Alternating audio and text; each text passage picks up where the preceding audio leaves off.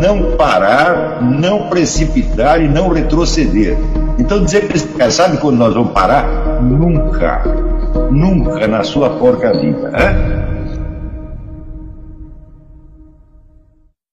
E aí pessoal do canal, tranquilo? Então antes do vídeo, quero pedir a vocês para apoiar o nosso canal, seja membro, participe do apoio, vaquinha ou de qualquer outra forma. A gente também deixa o Pix aí para vocês ajudarem o nosso canal. Estão vendo aí toda a censura que está acontecendo aqui no YouTube, em toda a grande rede social. Então é isso aí, para a gente continuar nessa luta, precisamos do apoio de todos vocês. Muito obrigado a todos, fiquem com o vídeo, sempre com Deus, pátria, família e liberdade. Valeu!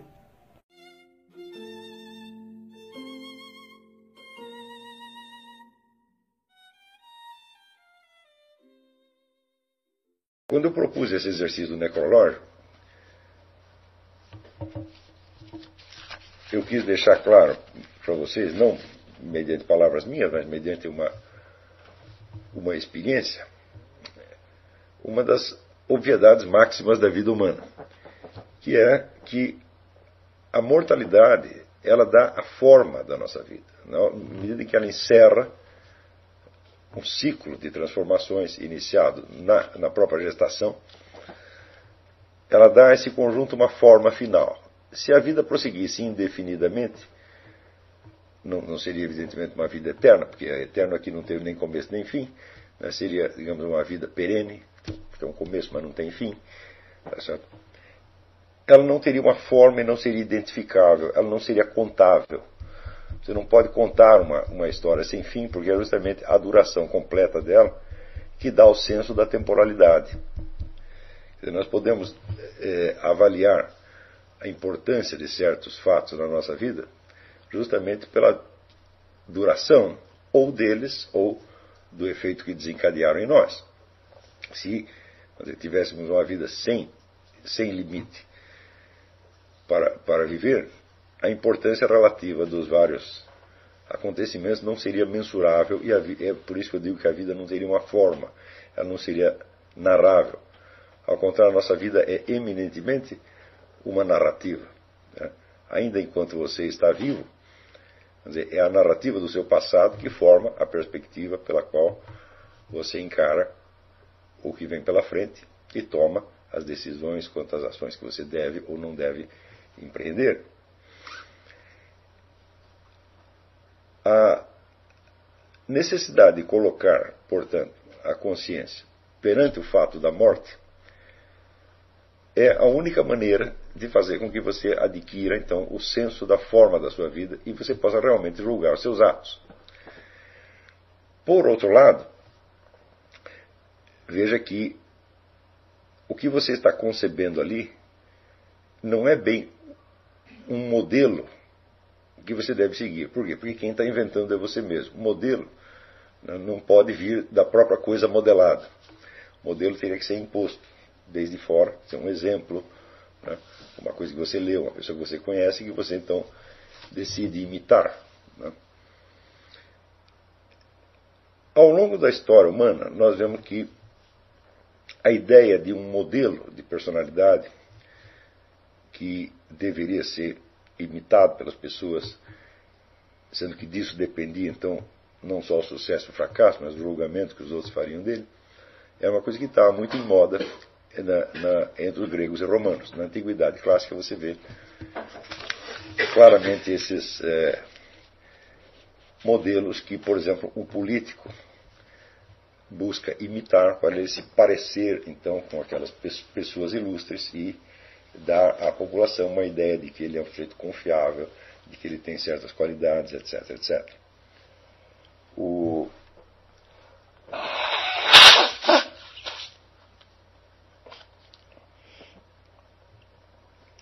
Com o advento do cristianismo, essa ideia se dissolve em função da ideia da imitação de Cristo.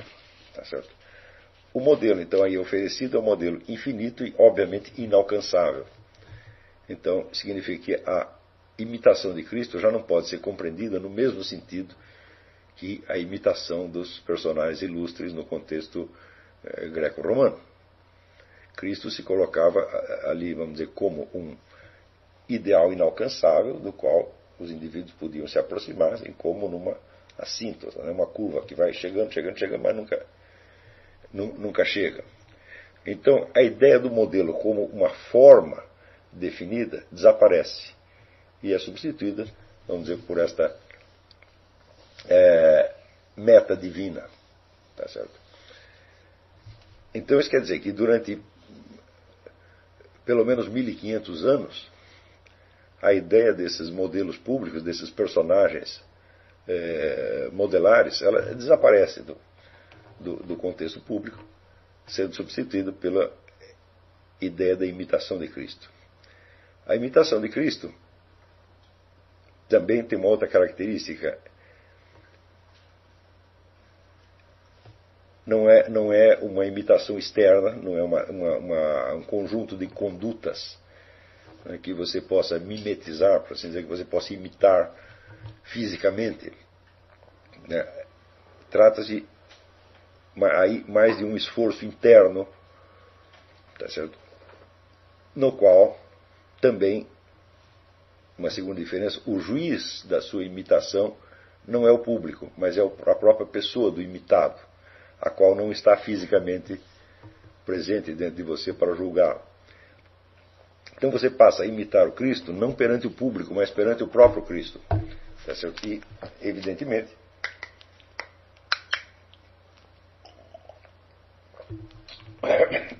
esse não é um processo que possa ser observado e julgado de fora pelo distinto público. Então você vê que a ideia do modelo orientador da vida humana, ela muda de característica radicalmente com o advento do cristianismo.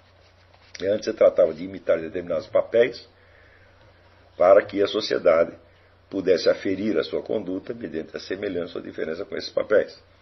Agora, se trata de seguir um exemplo de perfeição que é materialmente inalcançável, tá e de fazê-lo diante dos olhos desse mesmo modelo, o qual julgará você não mediante uma observação externa, mas num confronto íntimo.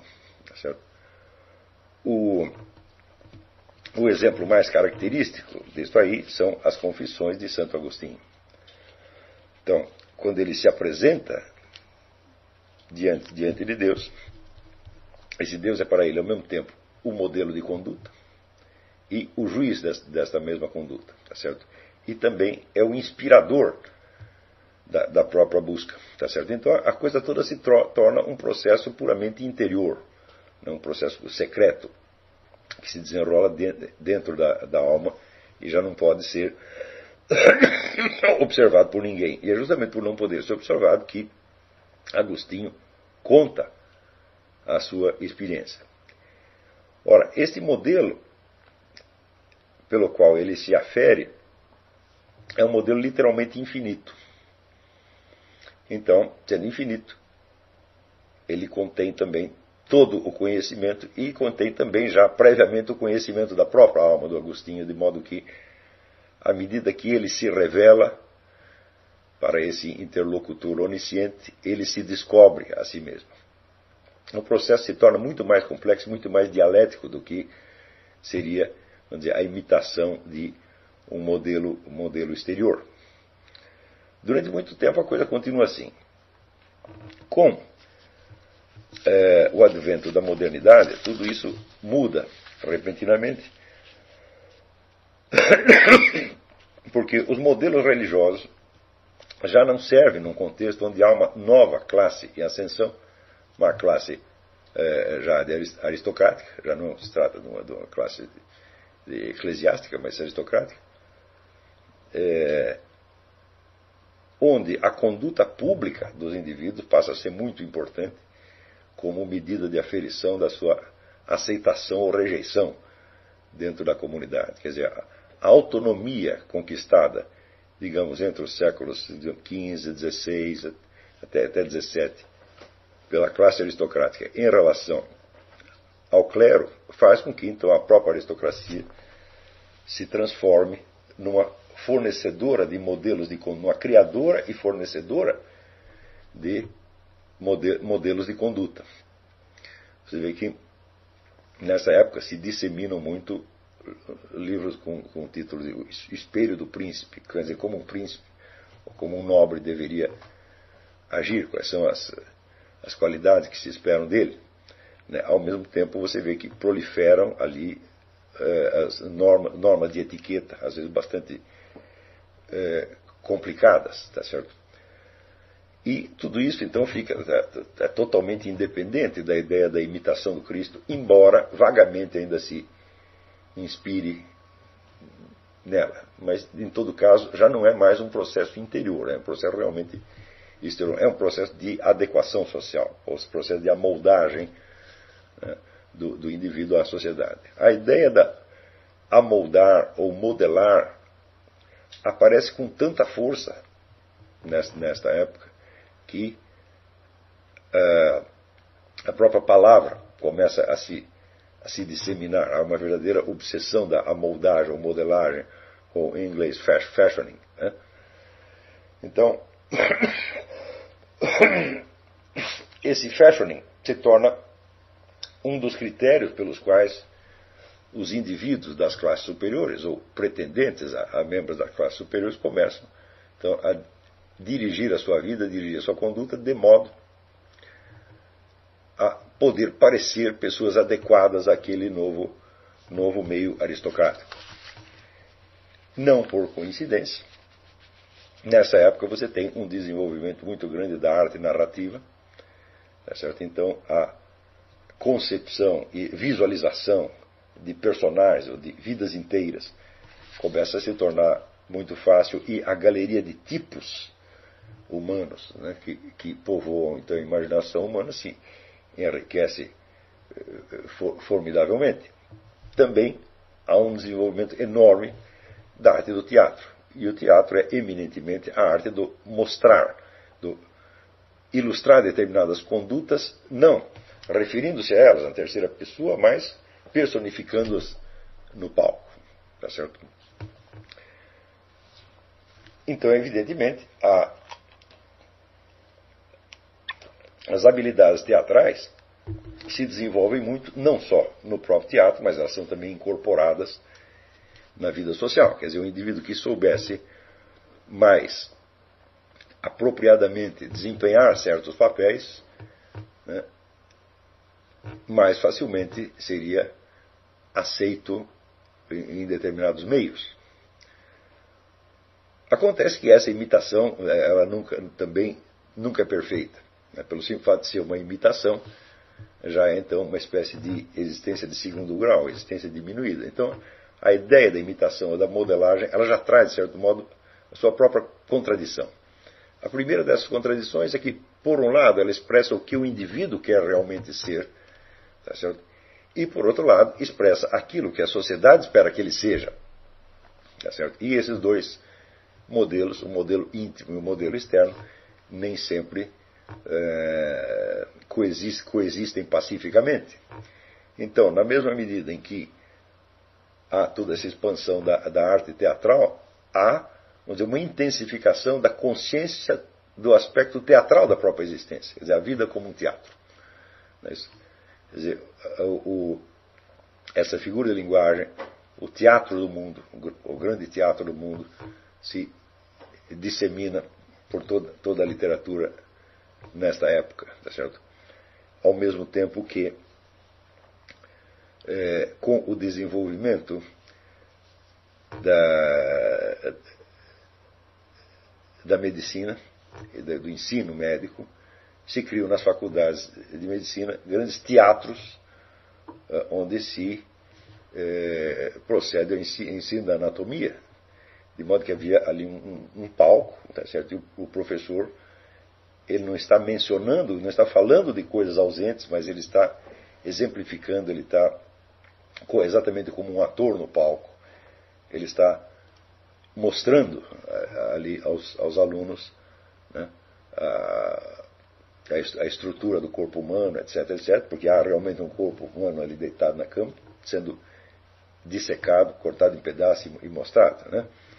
Então, não há grande diferença entre esse tipo de teatro e o teatro de arena, né, que se usava muito na época, onde plateia ficava colocada toda em volta e tinha ali um palco no centro. Então, todo, todo este, esta temática, vamos dizer, da imitação, da modelagem da, da, do, da alma humana, da personalidade, e o aspecto da imitação e da teatralidade, e no fundo, no fundo, uma vaga consciência de que tudo isso é uma farsa, tudo isso se dissemina de tal modo entre os séculos. Acho que do século XV até o XVII você vê tantas menções a isso que você, você decidir fazer, por exemplo, uma coleção, vamos, vamos ver todas as menções que tem a figura de linguagem do teatro do mundo, você não acaba mais, tá certo? Então, evidentemente, também começa a aparecer entre os intelectuais mais notáveis uma consciência aguda de que tudo isso era realmente um teatro de marionetes, era tudo uma encenação. E alguns chegavam até a perceber que a encenação ela era aceita integralmente por pessoas que estavam conscientes de que era uma encenação.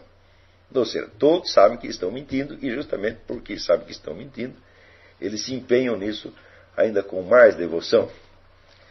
Tá Por exemplo, eh, Sir Thomas More, que foi um, um sujeito que sempre teve uma, uma relação muito ambígua com todas essas coisas, ele chega a observar que vamos dizer, a farsa da política ela é tanto mais eficiente quanto mais mentirosa. Quer dizer, quanto mais todo mundo sabe que a coisa é mentira, mais aí ainda eh, funciona. Veja isso aí, século XVI. Né? Então,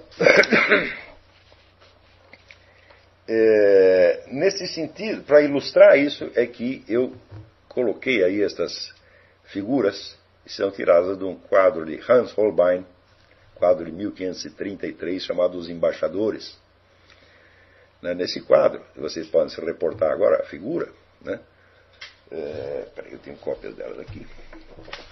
Eu vou mostrá-las aqui, mas você, vocês observarão melhor nesta cópia que está online. Né? Você tem aqui.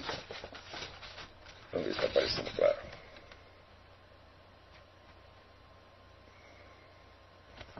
Deste lado aqui, você tem o embaixador da França à Inglaterra, Jean de Danteville. E deste lado, né, um padre, amigo dele, chamado Georges de Selve, que estava para ser nomeado bispo. Tá? Eles estão aqui ladeando um, uma estante, uma estante dupla com vários objetos. E esses objetos, eles são, se vocês observarem de perto, há uma, uma, uma ampliação aí. Deixa eu ver se aqui. Tá. Vocês verão alguns dos objetos que estão na, na mesa. São objetos de uso científico. Você tem globo terrestre e celeste, você tem ah, um compasso, um, um quadrante, um metrônomo. São todos objetos de medição. Tá certo? E embaixo você tem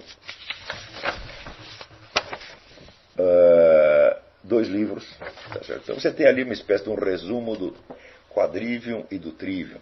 Quer dizer, são as artes que mediam o mundo e que, segundo se começa a acreditar nessa época,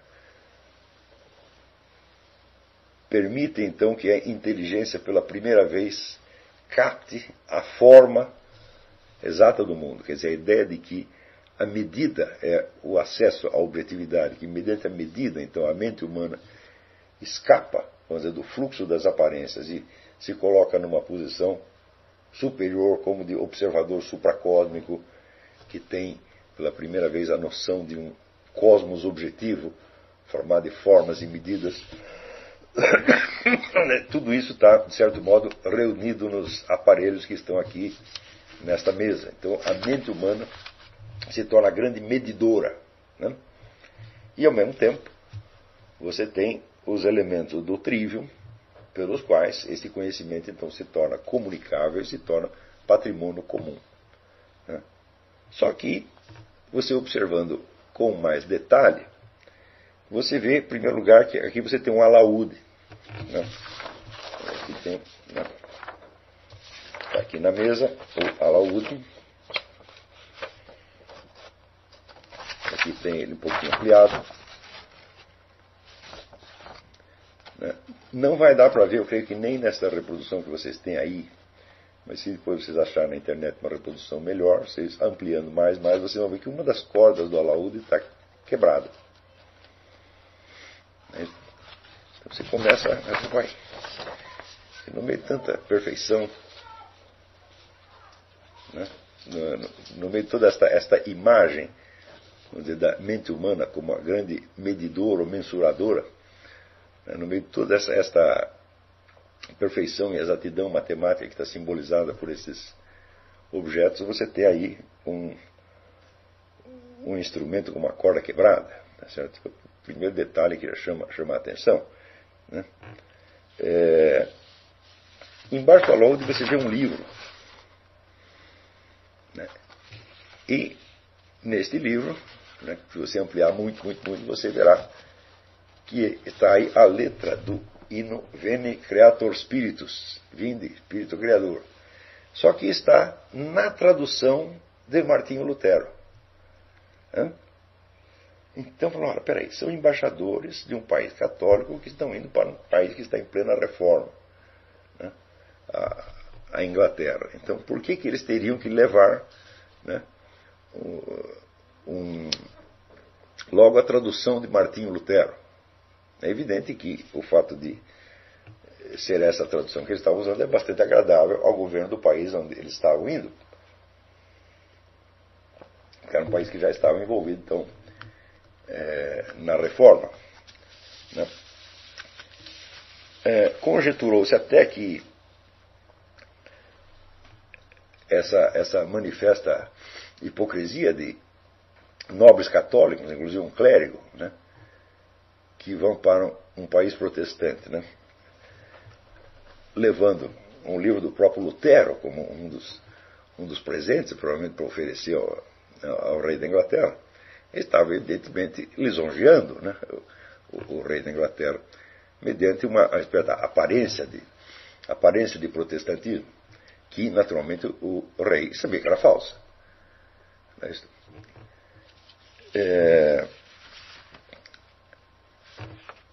Conjeturou-se até que a ideia aí fosse é, a de insinuar que Jean de Danteville estava encarregado de lisonjear a consciência protestante da Inglaterra para acirrar a disputa entre o rei Henrique VIII e o imperador Carlos V, que era o imperador do Sacro Império Romano Germânico. Né? É, Pode ser, pode não ser, mas de qualquer modo, o que se vê é que esses dois é, é, jovens diplomatas, tão, tão bem vestidos e tanto sucesso, né, nesse, aparecem nesse quadro, ostentando, por um lado, a sua, a sua glória, o seu poder, etc, etc, mas você vê que tem um elemento falso ali. Né, e gra gravemente falso, né, já que o próprio representante da religião católica está levando aí o livro é, protestante. A coisa começa a ficar mais grave quando você observa esta figura que tem no chão, que é como se fosse. Ela parece estar completamente deslocada do quadro, é uma coisa que parece que, embora esteja é, na parte de baixo, ela não, está apoiada em nada, parece um, como se fosse um disco que está solto no ar. Né? E nesse disco você vê uma figura representada em modalidade que se chama anamórfica. Lentes anamórficas foram inventadas só no século XX. E é a lente anamórfica foi inventada pela seguinte coisa. É, no cinema, eles usavam até a década de 30 sempre os filmes de 35 milímetros de, de espessura. Hein? Mas depois quiseram criar uma imagem mais larga, que ocupasse uma tela maior. Tá certo? Então tinha duas alternativas. Ou você usava um filme de largura maior, e chegou a ser fabricado no tempo um filme de largura maior, ou você comprimia as imagens. Então inventaram uma lente que exprimia as imagens, mas que todo mundo ficava bastante comprido. Né? Então tinha, você filmava com essa imagem, com essa lente, e depois, na hora de projetar, você usava essa mesma lente de modo inverso e as figuras voltavam ao seu tamanho normal. No século XVI, evidentemente, não existiam lentes anamórficas, né? mas existia a, a, a ideia. Né? E Hans Holbein realiza aqui este prodígio né, pictórico. Ele pega ali uma figura e espreme em formato anamórfico de maneira que ninguém saiba o que é. Mas quando você estica a figura, o que você obtém é isto aqui: uma caveira, né, o emblema da morte. Hum? De modo que Robin está literalmente sabendo o que existe de mortuário por trás de todo este espetáculo. Hum? Então, note que nos teatros onde se ensinava medicina, também você tinha várias caveiras ali. Né? Quer dizer, era um lugar muito elegante, né? mas as caveiras estavam sempre ali para lembrar a morte. E, aliás, tinha um morto até na, na mesa, onde o professor ilustrava as suas, as suas lições.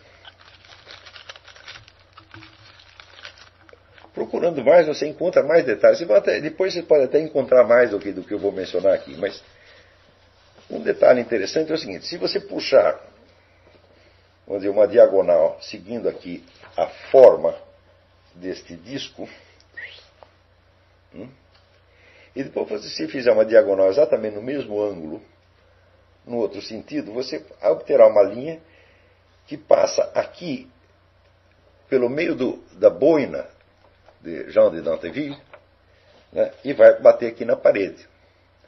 Na boina de Jean de Danteville tem um outro, um outro detalhe, que não, esse realmente não dá para a gente.